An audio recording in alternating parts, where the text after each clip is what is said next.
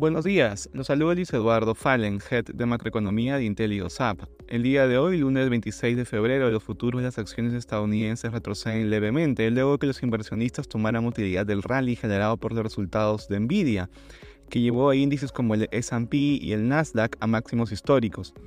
Esta semana la atención de los mercados vuelve a centrarse en datos económicos, específicamente los datos de inflación de los gastos de consumo personal que se publicarán este jueves. En la eurozona los índices presentan retornos negativos después de las máximas alcanzados en las principales plazas. Esto se da en un contexto en que el Banco Central Europeo no parece dispuesto a tomar decisiones todavía y esperará más datos que confirmen la tendencia descendente de la inflación antes de iniciar el ciclo de recortes.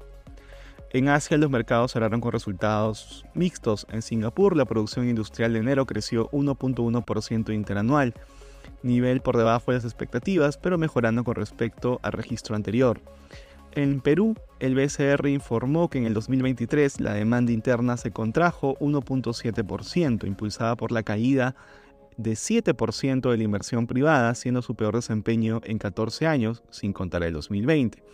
Asimismo, el consumo privado se estancó, anotando su peor resultado en 24 años. Respecto a commodities, el precio del oro retrocede durante la jornada. Resurgimiento de la demanda del dólar estadounidense y el tibio sentimiento de riesgo están ayudando a la corrección del precio del oro. Gracias por escucharnos y si tuviera alguna consulta, no duden en contactarse con su asesor.